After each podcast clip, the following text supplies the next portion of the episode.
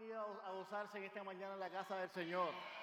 El salmista dice en la palabra de Dios que mejor es un día en su casa que mil fuera de ellos. Así que usted en esta mañana ha escogido el mejor lugar donde usted puede estar, que es en la casa del Señor. Así que la palabra del Señor también nos enseña que este es el día que hizo el Señor, así que nos alegraremos y nos gozaremos en quién? En Él, en Él. La palabra que quiero compartir con ustedes en el día de hoy está en el Salmo capítulo 127, así que le voy a pedir que si usted tiene su Biblia o su Biblia me acompañe. Estoy leyendo la versión de la traducción viviente para este día. Amén. Cuando lo tenga me dice un amén bien fuerte, afirmando de que lo tenemos. 27. Y el tema del día se llama Construye mi vida construye mi vida. Hace unas semanas atrás estaba escuchando una canción de la radio, la había escuchado un par de veces, pero no lo había prestado la atención suficiente para, para saborearla. Y la canción se llama así mismo, en inglés se llama Build My Life. Y hay una de las partes que, que me llama la atención de esta canción, es que en una parte dice, Señor, que yo pueda poner mi vida en tus manos, en tu amor, y para que tú la construyas. Para que tú construyas. Y haciendo un repaso, este, a pastor estaba trayendo en la semana de atrás, en la serie este, que se llamaba Primeramente, ¿verdad? Si no me equivoco, que utilizó ese verso tan hermoso de Mateo capítulo 6, versículo 33, donde dice, buscar primeramente el reino de Dios y su justicia, dice que todas las cosas os serán añadidas. Cuando Dios está en el primer lugar de nuestro corazón, todas las demás cosas, todas nuestras necesidades, todas nuestras inquietudes, todas aquellas cosas que son necesarias, el Señor se encarga de ellas. Y el pasaje que vamos a estar viendo hoy también se habla sobre esto. Habla de un hombre, o, habla de un hombre que está expresando que es Salomón quien está escribiendo este salmo. Por si acaso, ¿verdad? Salomón es el autor de este salmo. Y él está utilizando, ¿verdad?, la bendición que Dios le da de poder escribir algo para bendición de nuestra vida. Y el salmo lee de la siguiente manera. Si el Señor no construye la casa, el trabajo de los constructores es una pérdida de tiempo. Si el Señor no protege la ciudad, protegerla con guardias no sirve para nada. Es inútil que te esfuerces tanto, desde la mañana temprano hasta la tarde en la noche, y te preocupes por conseguir alimento, porque Dios da el descanso a sus amados. Los hijos son un regalo del Señor, son una recompensa de su parte. Los hijos que nacen a un hombre joven o una mujer joven son como flechas en manos de un guerrero. Qué feliz es el hombre que tiene su aljaba llena de ellos. No pasará vergüenza cuando se enfrente a sus acusadores en las puertas de la ciudad. Amén. Así que en esta mañana quisiera invitarte a que, a que pienses en esto. Señor, construye mi vida. Es interesante ver cómo un equipo de demolición prepara rápidamente, en unas cuantas horas diseñan, un, hacen algo para poder destruir un edificio. Y no sé si le ha pasado a usted que romper es más fácil que edificar, ¿verdad que sí? Si no, pregunten a algunos de los muchachos que cuando usted le pone un marrón en la mano, hermano, hay que tener cuidado, ¿verdad? La vida de nosotros es también, se puede hacer una semejanza con una casa. Una casa que es construida, tiene fundamento, se levantan las paredes, las columnas donde se agarran las paredes y se pone el techo, ¿verdad que sí? Y esto toma tiempo. Pero qué raro ver, ¿verdad? Cuando implosiona un edificio, una casa, ¿verdad? Usted ve que en cuestión de, segundos, aquello que tomó tanto tiempo edificar se viene abajo. No, sé si ustedes han visto en nuestra isla cómo también a veces las vidas de personas que están tal vez en un lugar alto, de momento se vienen al piso porque su carácter no puede aguantar la capacidad de influencia que tienen y cuando deciden vivir fuera, vivir lejos de y vivir sin integridad, todo lo que construyeron se fue al piso en un momento. Yo creo que somos testigos, personas con reputaciones grandes se vienen al piso y lo hemos visto en los últimos años. Podemos ver lo efímero de la vida y las cosas, cómo están las cosas hoy en día. Y por eso esta palabra tiene vigencia todavía en, nuestros días. Cobra vigencia. ¿Y por qué cobra vigencia, mi hermano? Porque cuando nosotros construimos lejos de la voluntad de Dios y cuando la presencia de Dios no está en nosotros, tenemos que tener cuidado porque las cosas se pueden venir abajo. La familia de la noche a la mañana, de momento, ¡hum! Tenemos amistades, ¿verdad?, que lo han sufrido. Una separación. La salud puede ser quebrantada y la estabilidad de un hogar se viene al suelo.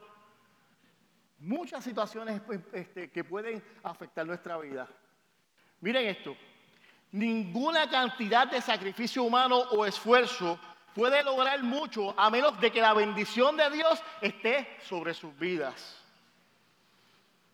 Yo quiero invitarte a que en esta mañana puedas decirle, Señor Jesús, construye mi vida.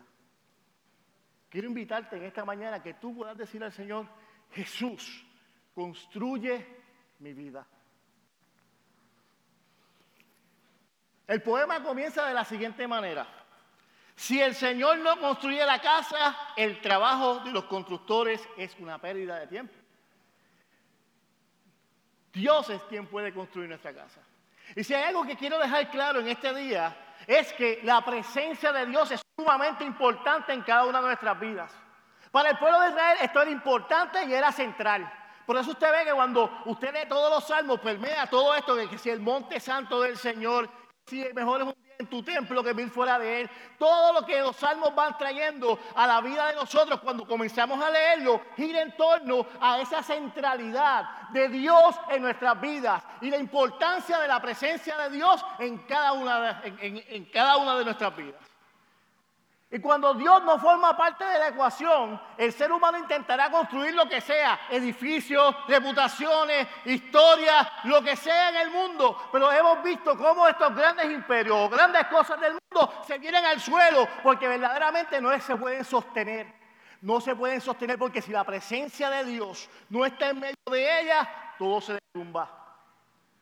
La invitación en, este, en, esta, en esta hermosa mañana es que puedas ver este pasaje cuando veas esto que dice que si el Señor no construye mi casa, si el Señor no guarda la ciudad, tú puedas entender que solamente en la presencia de Dios es donde tú puedes ser edificado en tu vida y puedes encontrar seguridad.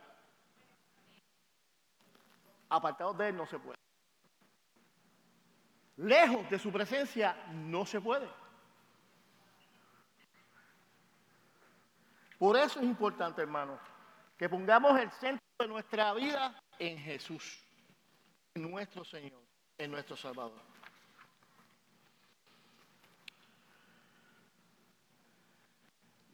Una pregunta que pudiera saltar es, ¿sobre qué o quién estoy edificando mi casa? ¿Sobre qué? ¿Sobre qué historias? ¿Sobre qué principios? ¿Sobre qué valores? ¿Sobre quién estoy sosteniendo mi hogar, quién estoy sosteniendo mi vida, sobre quién el pueblo se sostiene. Porque quiero decirte algo, cuando veamos esta parte de casa, no lo simplifique simplemente a una construcción. También la casa es una iglesia, la casa es el pueblo donde vivimos, la casa es la nación donde vivimos, la casa también es el mundo entero. No hay cambio en esto la ciudad, la casa, todo se construye poco a poco y empezamos uno a uno. Y me gusta la filosofía de un pastor que escuchaba de Pittsburgh, decía, si yo toco una vida, toco una familia, toco una comunidad, toco un pueblo y puedo tocar a una nación. Porque esto es importante. Tal vez queremos trabajar y hacer cosas para el Señor y pensamos en cosas bien grandes, pero se nos olvida que las cosas comienzan donde? En pequeño desde mi casa,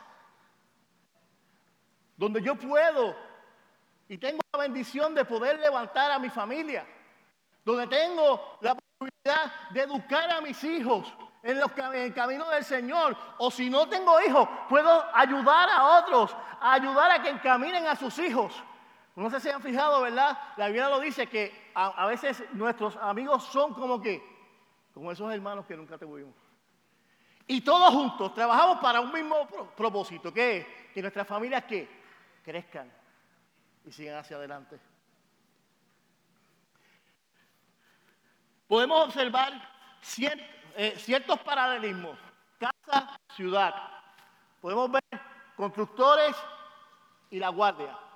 Son cosas que cuando usted la mira, están en una misma línea. ¿Por qué?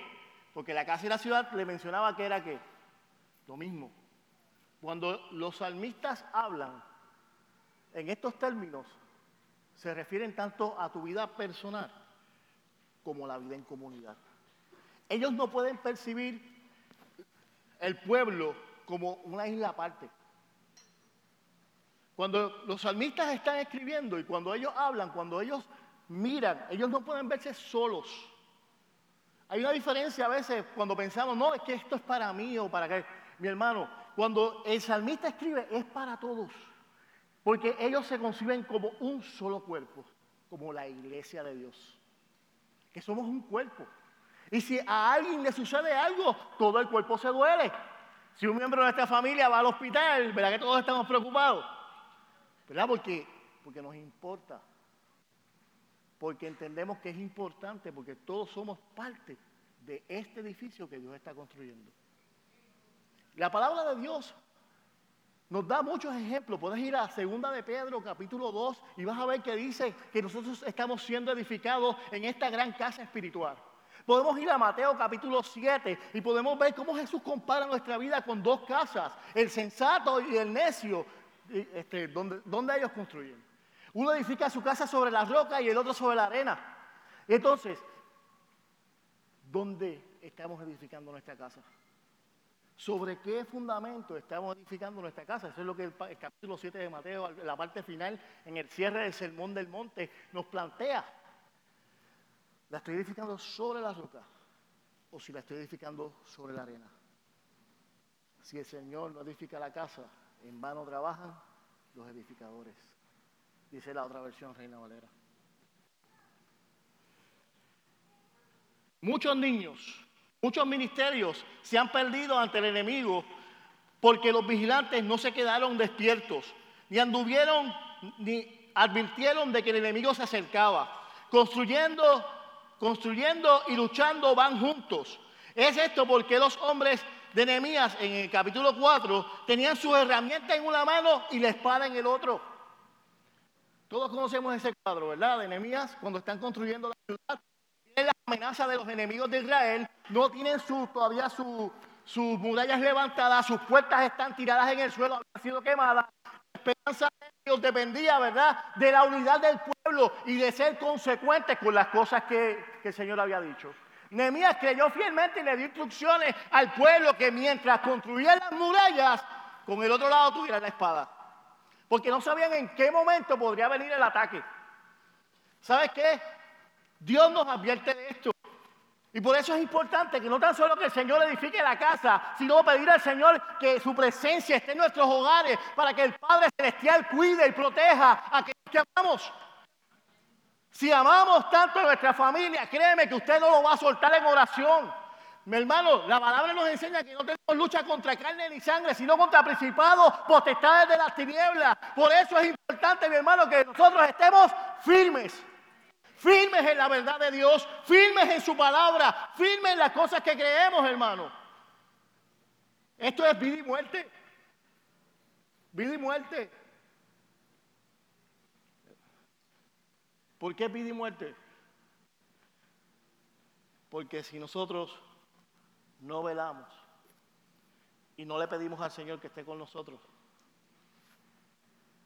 podemos ser presa fácil del enemigo. Damos puertas abiertas para que otras cosas puedan suceder. Por eso la palabra nos exhorta y Pablo nos dice que oremos sin cesar que mantengamos nuestra relación con Dios, y, en esto quiero ser bien, bien, bien específico, porque es algo que el pastor nos lleva hablando, nos habla constantemente, y no porque el pastor tenga antojo, es porque él, él anhela ver que Dios se glorifique no solamente en su vida, en la de su familia, sino en toda la congregación que, que él sirve. También en mi vida y en tu vida. Queremos ver que Dios sea glorificado en medio de todo. Porque cuando nos unimos en un mismo sentir, cuando nos unimos como un solo cuerpo, créeme que habrá algo imposible para Dios. ¿Habrá algo imposible para que Dios pueda ser manifestado? No, mi hermano. No hay forma en que, cosas puedan ir más allá. Y aun cuando vengan sucesos que, que toquen nuestra vida, mi hermano, la mano poderosa de Dios está junto a nosotros, porque el cuerpo se une, la familia se une, todo el mundo se pone en un mismo sentir. Oramos y clamamos para que la gloria de Dios descienda y Él haga lo que Él sabe hacer. Queremos llevar nuestra familia a un destino seguro el mejor destino seguro está en las manos del Señor.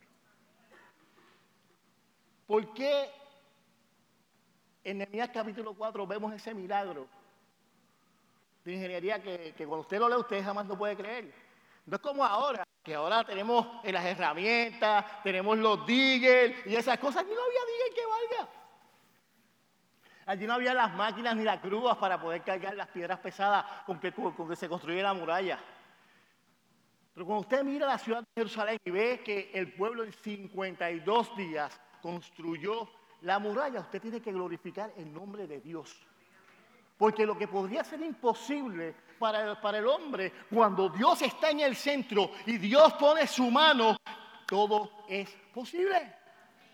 Así, mi hermano, si tú has descuidado tal vez la oración, y has descuidado a tu familia de presentarla delante de Dios, esta puede ser una mañana donde puedas decir al Señor, Señor, yo quiero que tú edifiques mi casa y yo quiero que tú seas el guarda de mi, de, mi ciudad. Es una mañana para que puedas pensar en esto, para que puedas poder mirar la, la vida de tu familia, de tus hijos, de tu iglesia, de tu pueblo, de tu país, en las manos del Señor. Es un buen día para que podamos centrar nuestra mirada en el autor y consumador de la fe, en nuestro Señor Jesucristo. Mientras espera la ejecución en una prisión romana, Pablo alentó a Timoteo a predicar la palabra y a ser vigilante en todas las cosas. Si los padres, maestros, líderes de la iglesia no mantienen valientemente los muros y protegen contra el enemigo, nuestro edificio será en vano.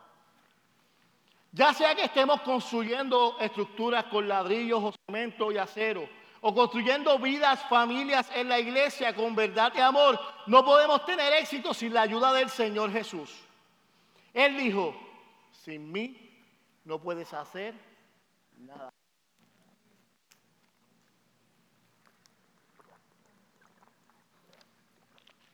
Algo que me gusta mucho de este salmo, y habla sobre el tiempo.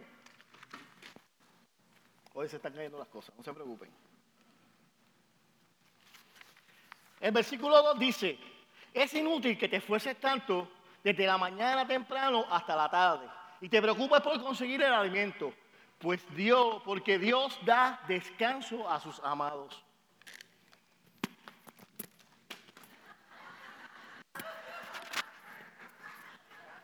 Descanso en el Señor. Amén.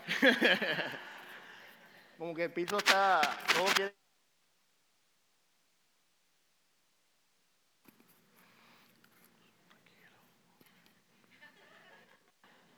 Y el próximo punto es que Dios es un Dios de orden. Y tal vez las cosas se rieguen, somos seres humanos. Pero nuestro Dios viene a traer orden a nuestra vida. ¿Por qué un versículo como este en medio de, de esta palabra?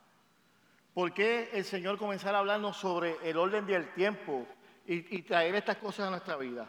Si el versículo 1 advierte contra el exceso de la confianza, podemos hacerlo sin la ayuda de Dios. El versículo 2 nos advierte sobre el exceso del trabajo y de la ansiedad.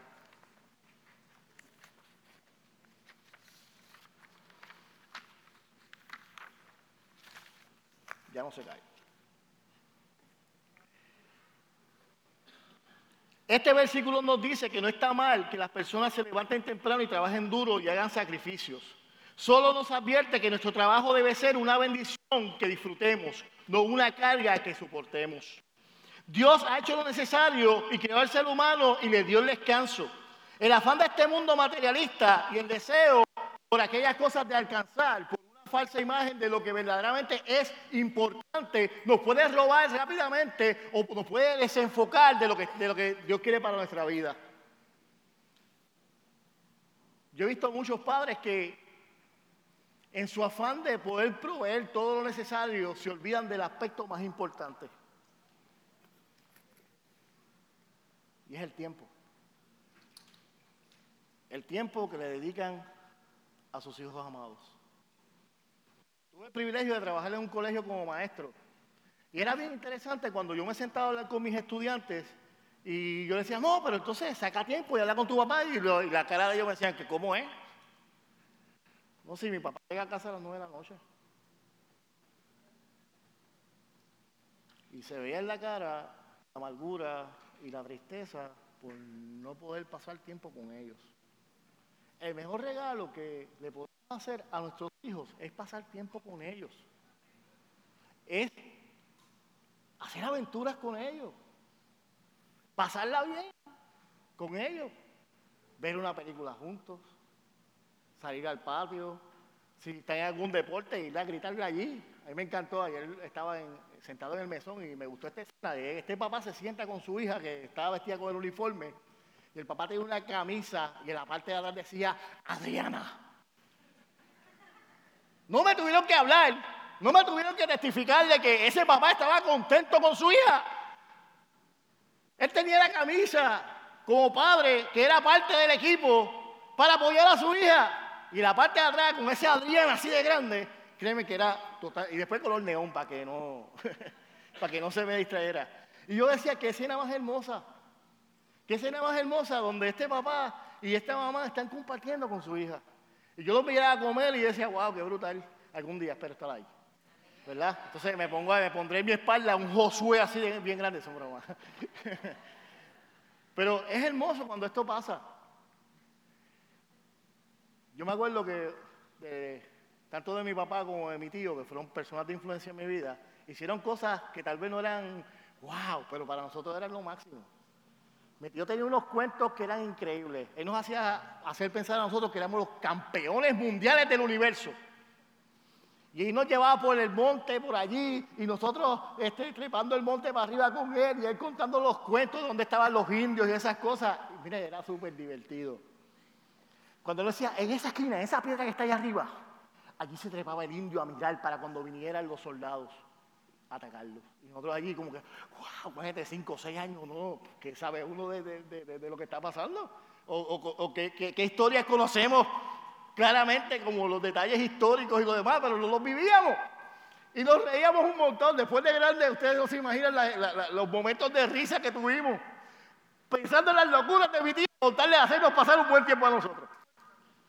Es la manera en que influimos en la vida. El tiempo, mi hermano, es un regalo y lamentablemente no podemos volver atrás y cambiar las cosas. Solamente podemos entonces actuar de aquí en adelante para mejorar nuestra vida. El descanso es algo sumamente importante, mi hermano. ¿Cuántos aquí han tenido algún tipo de desgaste físico? Mi hermano, Dios nos diseñó perfectamente. Nos dio 24 horas en un día. De esas, usualmente dedicamos de 9 a 11 horas al trabajo. Y las otras cuatro, ¿vamos para dónde? Para nuestra casa o para la iglesia. Eso es en la semana. Los fines de semana, pues son free si no trabajas. Dios y del cuerpo y dio el descanso para que nosotros pudiéramos recuperarnos. Para que nuestra salud pudiera permanecer en el orden correcto. Nosotros decidimos, si no descansamos y descuidamos nuestro cuerpo, lo que ha de pasar más adelante. Dios nos ha hecho mayordomos del tiempo, mayordomos de nuestros cuerpos. Dios nos ha hecho, nos, ha permitido administrar todos los bienes que tenemos. Y tenemos que ejecutarlo. Y créeme que no es fácil. Yo se lo confieso. Porque a veces uno ve una comidita, una donita, y uno está como que, ah, le da el craving. Yo me acuerdo que el viernes estaba así, de momento de unas donas y una compañera de trabajo me dijo, te estoy velando. Eso me encantó porque no, no me comí la dona. Así que menos azúcar para el cuerpo. Dios nos da el privilegio y esta palabra en este versículo 2 lo que nos está dejando no solamente es el descanso, es de todas las cosas que Dios quiere poner en orden, todas las cosas de nuestra vida. Cuando Dios está en el centro y nosotros permitimos que Él ocupe ese primer lugar, mira mi hermano, tenemos tiempo para todo, tenemos tiempo para tantas cosas que usted ni se imagina, simplemente tenemos que sacrificar algunas cosas para poder hacer otras. A veces estamos tan afanados con el trabajo estaba entrevistando a una muchacha ah, de las pruebas que yo hago, de mi trabajo, y cuando le hago esta simple pregunta, a mí me chocó. Yo dije, ¿cuándo fue la última vez que fuiste al médico? Y ella se me quedaba mirando así, y yo, ya rayo, ¿qué dije? me dice, hace cinco años. Yo, ¿tú no te has ido a chequear para ver cómo tú estás? No. ¿Por qué? Ay, usted sabe, es que soy madre, que si mis hijos, que si aquí, que si allá, que si los muchachos. Y yo le hice una pregunta. ¿Y si a ti te pasa algo, qué va, qué va a ser de tus hijos? Esa muchacha se, fue como, como si yo hubiese la empujado algo, porque ya se dejó caer para atrás en el asiento, como se acomodó. Ella me dijo, tienes razón, tienes razón. ¿Por qué? Que nos toca, cuesta sacar una cita, verificar si estamos bien para entonces poder hacer lo más que queremos. Dios nos llama a que pongamos orden a nuestra vida, porque Él nos ama. Yo quiero decirte hoy que es, que es importante que puedas poner a Dios en primer lugar y que puedas preocuparte por aquellas cosas que son importantes. He escuchado mucha gente cuando ya están con una condición crónica o algo difícil, le dice, yo quisiera darle para atrás al tiempo, para poder reponer las horas y tal vez trabajar menos y pasar más tiempo con mi familia. O tal vez haber ido al médico antes para que esta cosa no hubiese tenido el efecto que tiene en mí. y lo vivimos. Y lo vemos constantemente todos los días. Pero el Señor hoy quiere jalarte la emergencia en, este caso de la vida y detenerte y decirte que Dios quiere que ponga en orden todas las cosas. Si el Señor es quien construye mi casa y mi vida, el Señor quiere lo mejor para ti y lo mejor para mí. Y el Señor ha sabio, dio tiempo suficiente para que tú y yo pudiéramos hacer lo que es necesario para que pudiéramos vivir una vida y vida en abundancia. Él vino a dar vida y vida en abundancia. Pero a veces estamos tan ajorados y tan estresados por las cosas de la vida. Mi hermano, detente, reflexiona, comienza a elegir las cosas que vas a hacer. Eso es algo que yo estoy haciendo ahora. Parando la emergencia, yo, esto lo voy a hacer, esto no lo voy a hacer, esto no lo voy a hacer, esto voy a hacer. Y a decir la verdad, decir no es una de las palabras más liberadoras de la vida. Repita conmigo, no, no, no puedo. Ya, eso fue cuando le toque y le vayan a invitar a hacer X o Y cosas, usted puede decir que no a, algo. No es malo, aunque sea algo de la iglesia. Yo quiero decirle que cuando tenía 27 años pasé por un burnout. Yo me quemé. Todo porque no aprendí a decir que no. Yo estaba maestro de escuela bíblica, parte del Ministerio de Adoración, anciano, junta de gobierno, regando con los jóvenes a nivel de isla. Yo tenía como, como siete, ocho sombreros. Me quemé como un petardo en Navidad. ¡Pah! Exploté. Estaba totalmente inútil, espiritualmente hablando. ¿Escuchó bien lo que estoy diciendo, hermano? Inútil. El único lugar donde yo escuchaba que Dios me hablaba era en el salón de clase, en el seminario. Porque no fui diligente. Decir que no es importante, hermano. El descanso es importante. Cuidar de su salud es importante, porque entonces vamos a lo próximo. Para que puedas disfrutar la bendición de la vida que Dios te da Dios. Amén. ¿Cuál es la bendición de la vida? Versículo 3 dice claramente la palabra del Señor. Los hijos son un regalo del Señor. Son, son una recompensa. Los hijos que nacen en el hombre joven son flechas en manos del guerrero. Qué feliz el hombre que tiene su aljaba llena de ellos. No pasará vergüenza cuando enfrente a sus acusadores en las puertas de la ciudad. No sirve de nada construir y proteger nuestras casas y ciudades si no hay generaciones futuras para, que, para, para heredarlas y mantener la familia y la ciudad y una nación funcionando. Había pocas personas viviendo en Jerusalén en la época del posexilio, en Nehemías capítulo 7. Por lo tanto, era importante que los jóvenes se casaran y tuvieran familia. Y entre los judíos era inaudito que un esposo y una esposa no quisieran tener hijos. No que un niño fuera llevado al aborto, los niños son una bendición de Dios para nuestras vidas. Yo le pregunté, ustedes saben, ¿verdad? Tengo la bendición de que mi hermano el Señor lo bendijo de una manera bien extraordinaria. Amén. Pues yo estoy hablando con él y me dice, estoy asustado. Ese día me senté en la casa, empecé a hablar con él y me dice, estoy asustado. Y yo le dije, ¿por qué? Amén, dime, ¿qué es lo que te asusta tanto? Me dice, muchacho, es que mira, hace tres semanas atrás, un hermano de la iglesia se me acercó y me dijo que estuvo orando toda la noche por mí y el Señor me dijo, le mandó a decirme de del Señor que venía una bendición bien grande. Entonces, mi hermano se puso a orar y a pensar y yo, yo creo que chavo, no sé de qué manera el Señor me va a bendecir. Entonces viene mi cuñada y está en la iglesia, otra iglesia, en otro lado en un momento, y le pone la mano en el vientre y, y, la hermana dice, el Señor me dice que abre tu vientre.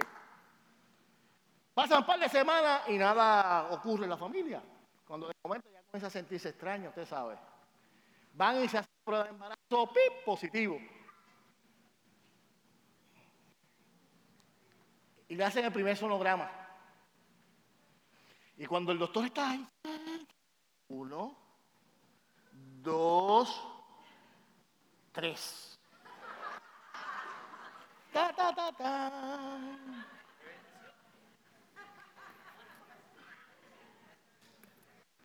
Ya Dios le había hablado. Cuando fueron al tercer sonograma, que ya era confirmado, me lo encuentro de nuevo, o sea, me reúno con él, mira cómo tú estás, y qué sé yo, ya entiendo al Señor. Y si el Señor me lo envió, el Señor va a suplir todo lo que yo necesito. Y yo quiero decirles algo. Fue hermoso cuando nacieron los tres. Yo estaba enfiebrado porque, pues, mi papá pues, no está en vida, pero mi hermana me puso a mí como si yo fuera el papá. O sea, el papá de él. Y yo tenía acceso VIP a la sala de ningún. Y entraba, yo veía los tres estaba buscando con uno, después estaba con el otro, y después estaba con el otro, y yo decía, wow, qué espectacular. Y lo hemos visto crecer y lo demás, y un momento yo vengo y le digo a mi hermano, en esas conversaciones buenas que tenemos, yo le pregunté, Amner, dime, ¿tú cambiarías, ¿tú la vida que tienes ahora? ¿Tú quisieras volver atrás y que no fueran tres? Y mi hermano me dice lo siguiente, nunca nunca daría para atrás. Esto ha sido una bendición. Yo no puedo vivir sin ellos. Yo no puedo vivir sin mis hijos. Yo los miro y veo la creación de Dios, porque para colmo de males todos son diferentes. No, no son idénticos, son, ellos son ellos. Si usted los ve en la foto, son espectaculares. Y tú dices, ¿cómo Dios ha hecho eso? Yo los veo y mi corazón se. se, se, se ay, no, no hay ni palabras para explicarlo, hermano. Lo hermoso que es cuando Dios provee lo que es necesario. Y yo lo veo dedicado y fajado con sus hijos. Y yo me los gozo, aunque no los puedo ver ahora porque están lejos. Yo llamo yo, mira está la foto. Video, lo llamo y pum, pónmelo para verlos y ver los dos grandes ayudándolos en medio del proceso. Es una bendición. Los hijos son una bendición. Y la Biblia describe en ese pasaje que son como flechas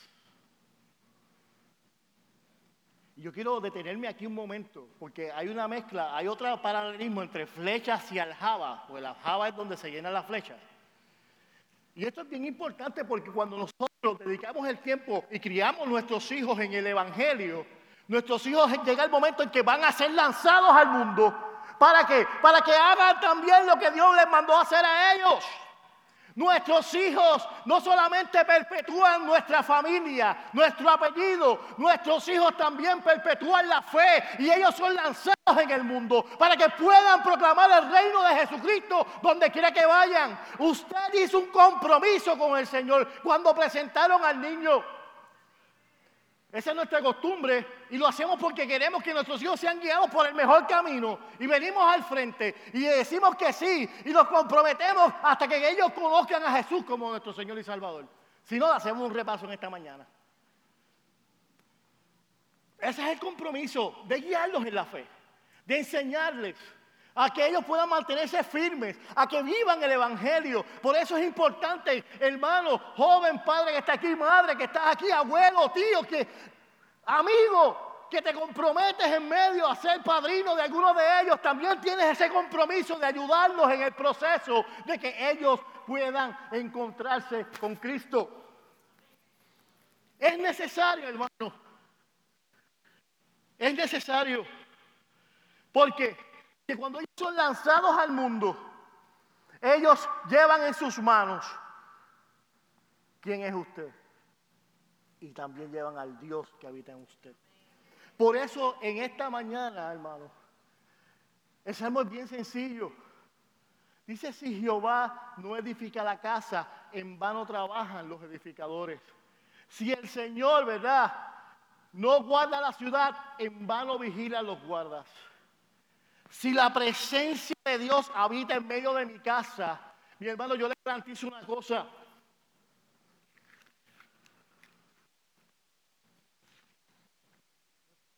Por un lugar seguro.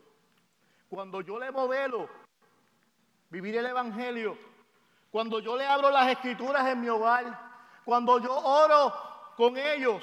Cuando yo no puedo hacer parte de las situaciones de la casa, sí hermano, porque hay que enseñarles también cuando estamos, no todo es color de rosa en la casa, ¿verdad que no?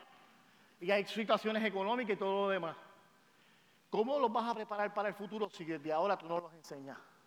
A que oren contigo cuando hayan problemas, a que oren contigo cuando haya enfermedad, a que oren contigo en medio de las situaciones adversas de la vida, desde ahora. La fe se construye en casa. ¿Por qué nuestra sociedad está tan al garete? ¿Por qué vemos tantas situaciones difíciles? Porque han sacado la presencia del Señor de en medio de la casa. Porque los varones, muchos de ellos, no tienen al Señor como centro, por lo tanto han rechazado ser el sacerdote del hogar. Porque hay mujeres que están interesadas más en ellas mismas que en atender a los muchachos. Yo sé que aquí no pasa esto, pero yo creo que ustedes vean la imagen que está pasando el mundo afuera. Y eso revela la necesidad de Cristo urgente que hay en este tiempo.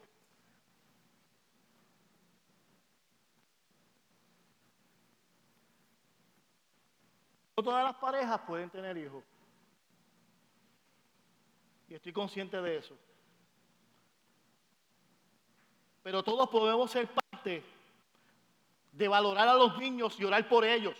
Y ser buenos ejemplos para ellos. Y ver que están protegidos, cuidados alentados en su formación espiritual. Esa tarea la podemos hacer nosotros también. Recuerda lo que Jesús dijo sobre esto en Mateo, dejad que los niños vengan a mí y no se lo impidáis, porque ellos es el reino de los cielos. Por eso en esta hora quiero invitarte a ti, hermano, abuela, tío, amigo, padrino, lo que, lo que tú seas, a que le pidas al Señor, le pidas a Jesús que construya tu vida. Quiero pedirte a que dejes que el Señor organice y ordene tu vida. ¿Para qué? Para que puedas recibir y cuidar la bendición que el Señor ha puesto en tus manos. Señor, hemos hablado tu palabra. Hemos hablado de lo que tú has puesto en nuestro corazón. Ella es fiel y es verdad. Señor, y en una época como esta también, Señor, ya que están cerca los padres y están celebrando las graduaciones, Señor, es un momento donde podemos ver este salmo también cobrar vida. Cuando en las últimas estrofas de él dice claramente que cuando van a las puertas de la ciudad no tienen por qué avergonzarse, sino que hasta sus amigos respetan porque han visto el fruto que tú has hecho en ellos. Padre, te pido en el nombre de Jesús que tú te glorifiques, en el nombre de Jesús. Amén. El llamado es bien sencillo. Si tú no estás edificando tu casa, si el Señor no está edificando tu casa, yo quiero invitarte a que lo hagas. Si Jesucristo no es el Salvador de tu vida y todavía no le has dado un espacio al Señor, yo quiero invitarte a que si tú no has aceptado a Jesucristo como tu Salvador, Él es quien hace estas cosas posibles. Si alguien hoy necesita a Jesús como su Salvador y quiere hacer esto. Bien sencillo, quiere que el Señor sea quien construya su casa, que le dé seguridad, que ordene sus caminos. y que lo enseña a disfrutar de la bendición, yo quiero pedirte que donde tú quieras que estés, te levantes tus manos. Queremos orar por ti. No tienes que, que salir del lugar. Los ancianos y los hermanos orarán por ti.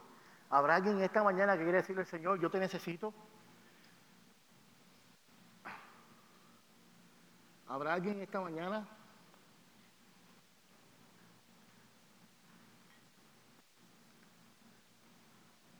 Segundo llamado. Tal vez te miras y dices, Señor, no me siento capaz. ¿Sabes qué? A veces no, no tenemos todas las capacidades del mundo para dirigir nuestra familia y para hacer cosas y bendecir nuestros hogares. Pero puedes decir, Señor, en tus manos. Yo pongo mi familia en tus manos. Enséñame a hacer a que estas cosas sean posibles. Si te encuentras en esta disyuntiva y, quieres pedir al Señor, Señor, ayúdame en el proceso. Enséñame tú. Enséñame a que tu presencia habite en mi hogar. Enséñame a poner orden en medio de la vida. Y enséñame a disfrutar y a cuidar la bendición que tú me diste. Si esta también es tu petición, yo te pido que tú levantes tus manos y vamos a orar por ti. Amén. ¿Habrá alguien que, que quiere que oremos por esto en esta mañana? Para que el Señor construya su vida. Oramos. Señor,